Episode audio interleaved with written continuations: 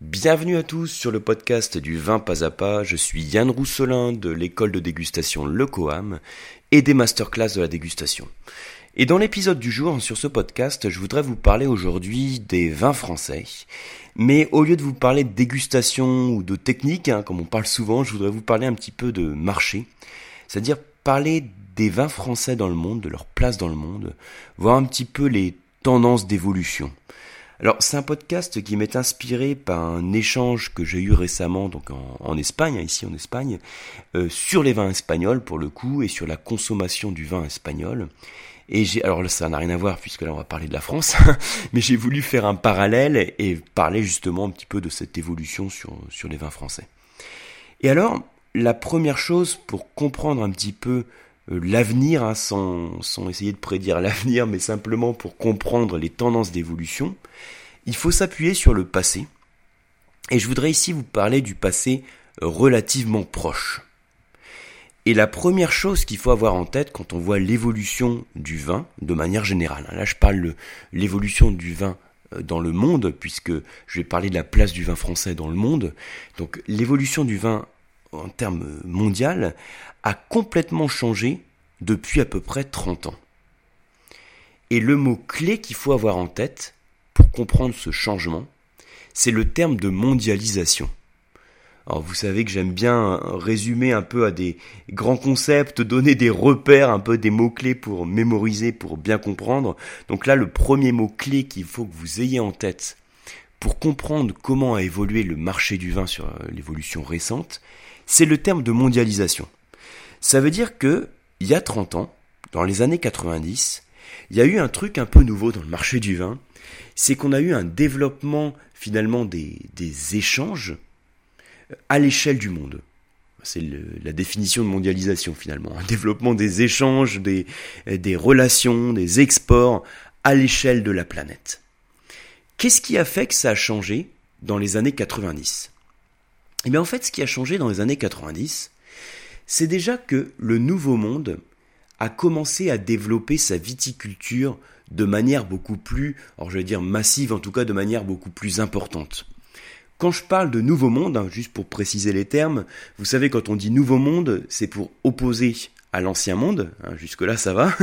L'Ancien Monde c'est quoi? C'est l'Europe viticole traditionnelle, donc comme par exemple logiquement la, la France, l'Italie, l'Espagne, et le Nouveau Monde, c'est ce qui n'est pas européen finalement, donc ce qui est venu entre guillemets plus tardivement à la viticulture, même si dans le Nouveau Monde, vous avez donc la plupart des pays viticoles qui pratiquent la viticulture depuis plusieurs siècles. Mais il y a eu un changement important il y a 30 ans.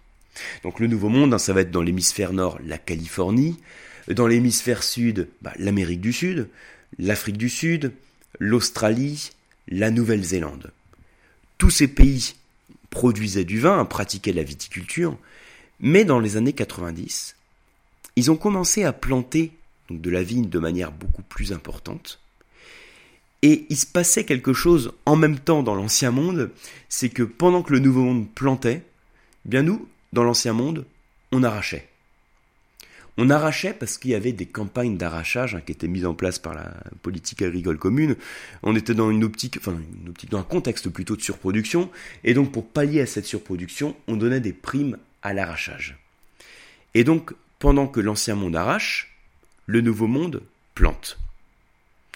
Et puis, il se trouve aussi qu'en termes de rendement, le nouveau monde produit plus sur la même parcelle que l'ancien monde parce que les rendements sont plus importants.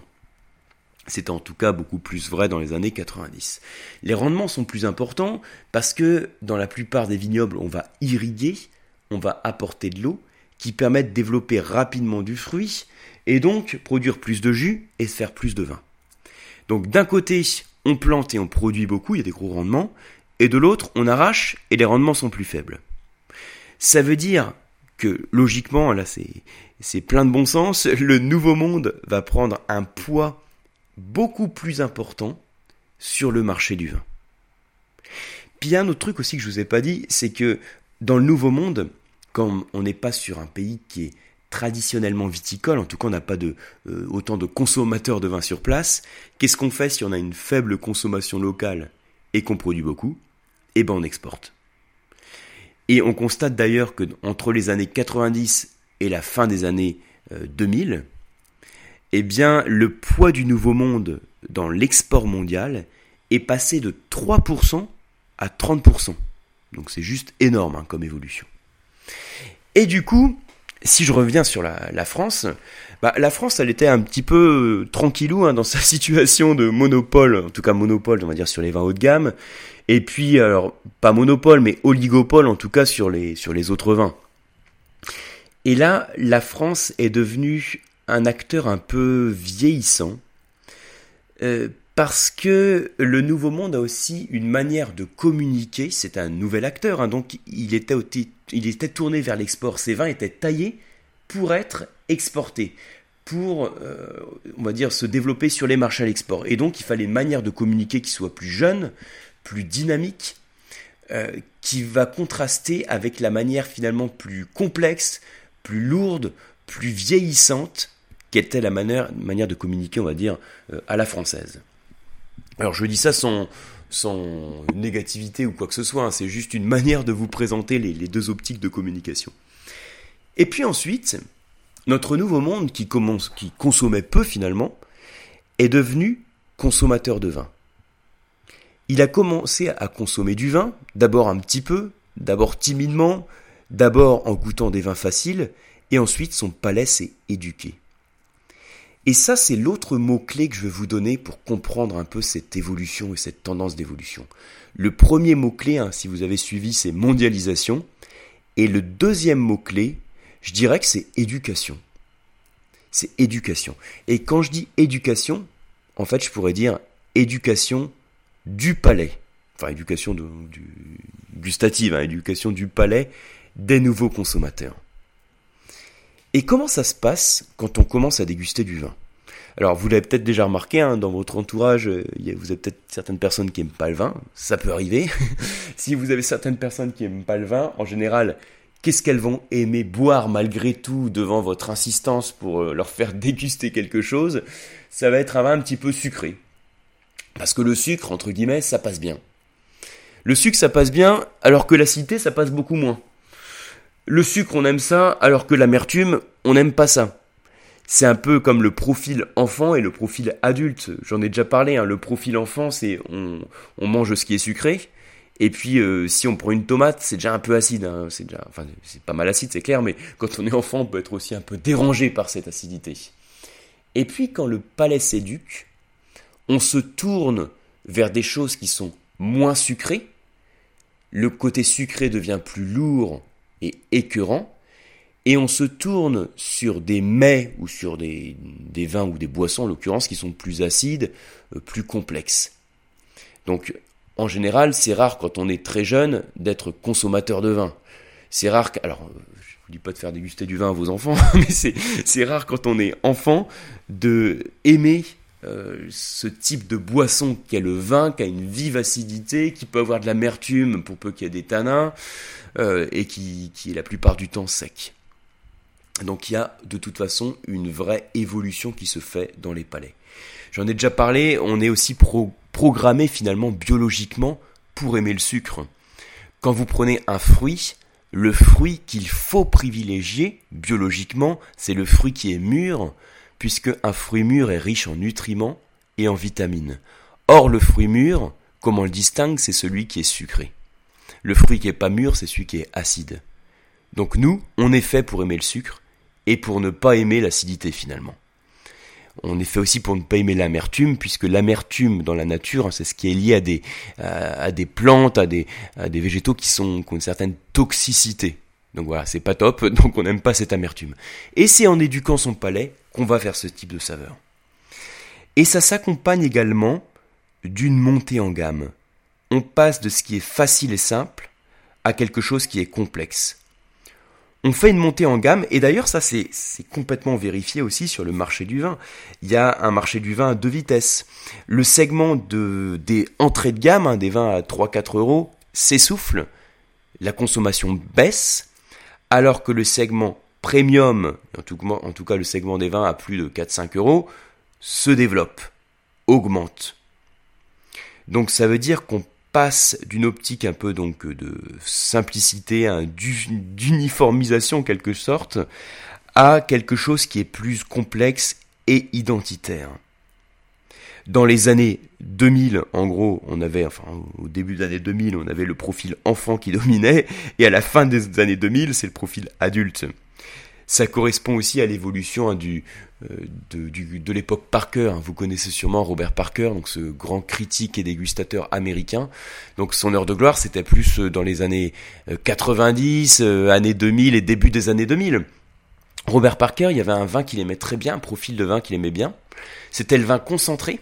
Je dis pas forcément le vin sucré hein, quand je dis vin concentré. C'est un vin qui, est, euh, qui a du, du, fruit, du sucre, euh, de, la, de la rondeur, et puis euh, qui a subi si possible aussi un élevage en fût de chêne. Je répète là encore, hein, quand je dis qu'il y a du fruit et du sucre, je parle pas du sucre résiduel dans le vin, je dis que le sucre s'est converti en alcool. Et quand le sucre se convertit en alcool, ça donne de l'onctuosité au vin, de la rondeur. Et donc, il y a eu une époque où Parker, c'était un petit peu le gourou quand même, faut le dire. Quand vous aviez une bonne note à Parker, c'était une très bonne chose. À l'export, c'était top. C'était un peu la garantie que vous alliez pouvoir vendre, votre vin, puis le vendre assez cher. Donc, euh, coller au goût Parker, c'était plutôt une bonne chose. Et c'est finalement une chose à laquelle ont aspiré beaucoup de, euh, donc de, de, caves, hein, de domaines. Et ça veut dire aussi qu'on partait, c'est le terme qui était utilisé pour critiquer cette, euh, cette optique, cette démarche, on partait sur une forme d'uniformisation du goût. Et aujourd'hui, Parker n'est plus du tout le gourou qu'il était, hein, entre-temps d'ailleurs il a démissionné depuis un petit moment, mais aujourd'hui ce sont plus les grands experts finalement qui font euh, la pluie et le beau temps. Bon, c'est encore un petit peu vrai, mais beaucoup moins. Aujourd'hui, on a une multitude de petits prescripteurs, entre guillemets, de petits dégustateurs, que je dis absolument pas de manière négative en disant petits, hein, mais de petits dégustateurs, dans le sens où ils ont une audience qui est plus restreinte, un public qui est plus petit, mais qui ont aussi une certaine notoriété et qui sont pris au sérieux. Ça, c'est grâce aussi à l'Internet, hein, avant c'était pas forcément possible. Et donc on a l'évolution finalement qui se fait de manière universelle dans l'éducation. Quand on commence à devenir un peu plus expert, on va dire, hein, euh, on s'oriente sur ce qui est plus petit, plus identitaire. C'est l'idée du small is beautiful. On passe de la standardisation à l'individualité. On passe de l'industrie à l'artisanat. On passe de l'uniformisation à l'identité. Euh, qu'est-ce que je peux vous dire d'autre? On passe de, du chai à la vigne. C'est-à-dire quand je dis on passe du chai, c'est-à-dire on passe de la technique à l'œnologie, à la vigne, c'est-à-dire on se rend compte que finalement, bah, pour faire un bon vin, euh, ce qui est important, c'est déjà d'avoir une super matière première, et la matière première, c'est le raisin, et donc le soin à la vigne est essentiel. Donc on passe de l'optique technique à l'optique terroir, on pourrait dire aussi. On passe de la chimie à la nature. On passe euh, du conventionnel au biologique. Bon, là, ça, c'est pas forcément vrai hein, ce que je dis, mais vous voyez un petit peu l'idée. C'est simplement, on s'augmente sur quelque chose qui est à grande échelle et plus standardisé à quelque chose qui est plus individuel, euh, enfin plus identitaire, on va dire, pour faire ça, plus identitaire. C'est ce que j'appelle la revanche de l'identité. Et donc, dans ce contexte d'évolution de la consommation mondiale, la France, qui était devenue un acteur un peu vieillissant, même si la France n'avait jamais perdu vraiment son marché sur le haut de gamme, ça c'est clair, mais en tout cas euh, était vu sur un, acteur plus complexe, plus vieillissant, est revenu aussi sur le devant de la scène. Parce que finalement, ce qui caractérisait le marché du vin en France, c'est son côté très morcelé, très, euh, c'est des tout petits acteurs. Hein. En France, on a une multitude de tout petits acteurs, alors que sur les autres pays viticoles, on a beaucoup moins d'acteurs, mais qui ont aussi plus de poids, plus de moyens. En France, ce sont des petites entreprises euh, qui, font finalement le marché du vin. Et ce qui était euh, source de problèmes, en tout cas ce qui était un petit peu négatif à une époque, aujourd'hui et depuis quelques années hein, redevient quelque chose de positif. D'une part, parce, que le, le fait d'avoir un marché un petit peu atomisé, ça donne plus de flexibilité, mais aussi parce que ça met en avant une identité qui est beaucoup plus forte. Quand on monte en gamme sur un marché, quand on passe d'un marché un peu de, euh, j'allais dire de blockbuster, de, marché de masse, on peut faire des économies d'échelle et puis aller à fond sur l'entrée de gamme.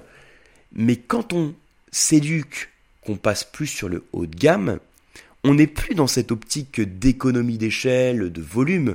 Au contraire, on est sur une optique d'identité. Et on se rend compte aussi que cette orientation vers, entre guillemets, ce qui est petit, et c'est aussi quelque chose qui se fait maintenant dans le nouveau monde. Euh, on va rechercher aussi des parcelles de vignes euh, qui sont soit plus en altitude ou qui ont certaines euh, fraîcheurs hein, qui peut être apportées donc par l'altitude ou par des courants marins froids comme au Chili par exemple, au détriment de la maturité et de la rondeur. On va chercher des parcelles qui vont permettre de ralentir la maturité du raisin et de préserver son acidité et d'avoir des vins qui soient pleins de fraîcheur. Donc c'est une vraie évolution qu'on a dans la consommation on a ce secteur de l'entrée de gamme qui s'essouffle et euh, les secteurs plus premium qui se développent, et ça s'accompagne d'une orientation vers ce qui est un petit peu plus identitaire. Donc voilà un petit peu sur ces tendances dont je voulais vous parler. Euh, ça, donc c'est aussi pour vous vous résumer, on va dire l'histoire très proche hein, sur l'évolution de la consommation du vin avec quelques repères, quelques mots clés. J'espère que vous avez appris des choses. J'espère que ça vous a parlé. N'hésitez pas à me partager vos commentaires. Hein. Comme toujours, bah, je suis disponible hein, sur contact at lecoam.eu. Donc lecoam c'est L E C O à M. Donc, euh, si vous êtes fidèle auditeur du podcast, j'espère que vous connaissez le mail par cœur. Contact avec lecoin.u. N'hésitez pas à échanger avec moi sur ces sujets. C'est toujours aussi au travers de ces échanges que ça me donne d'autres idées de podcasts, euh, de contenu. Euh, voilà, donc c'est une manière aussi de, de continuer l'échange sur d'autres thématiques autour du vin. J'espère vous retrouver très vite sur la prochaine masterclass donc qui sort à la fin du mois. Elle sera consacrée donc à la Bourgogne et plus particulièrement à la Bourgogne du Sud. Donc la Bourgogne du Sud, c'est le Mâconnais, avec les appellations donc Mâcon, Mâcon Village et Pouilly-Fuissé, pour vous citer les, les, plus, les plus connus. Donc c'est le règne du Chardonnay, on y trouve également du Gamay, et je voudrais vous parler de l'expression de ces cépages, des caractéristiques de ces appellations, en fonction des terroirs qu'on trouve ici et des climats. Le but, ça va être encore de vous donner des, un maximum d'informations de la manière la plus pédagogique, la plus euh, j'allais dire structuré possible pour que vous vous souveniez de ces informations, et puis faire de vous en quelque sorte des experts hein, de, de cette zone viticole. J'espère aussi vous retrouver sur les formations du COAM. Donc si vous voulez vous former au vin dans une optique un petit peu découverte hein, sur les grandes bases, on va dire, vous avez les cours d'initiation, alors qui sont soit proposés à Paris, soit à distance. Hein, on a aussi une offre de formation à distance. Et puis, si vous voulez aller plus, plus loin, vous avez une offre de diplômes autour du vin qui sont proposés aussi bien à Paris que à distance. Voilà, donc je vous ai tout dit sur quelques minutes, enfin quelques minutes finalement, je suis allé comme toujours, hein, j'allais dire, hein, sur euh, au-delà du temps que j'avais prévu, c'est pas grave. Si vous m'écoutez encore à ce stade, c'est que le podcast, hein, peut-être quelque part, vous a plu, et donc j'en suis ravi. Merci beaucoup pour votre attention, et je vous dis à très bientôt.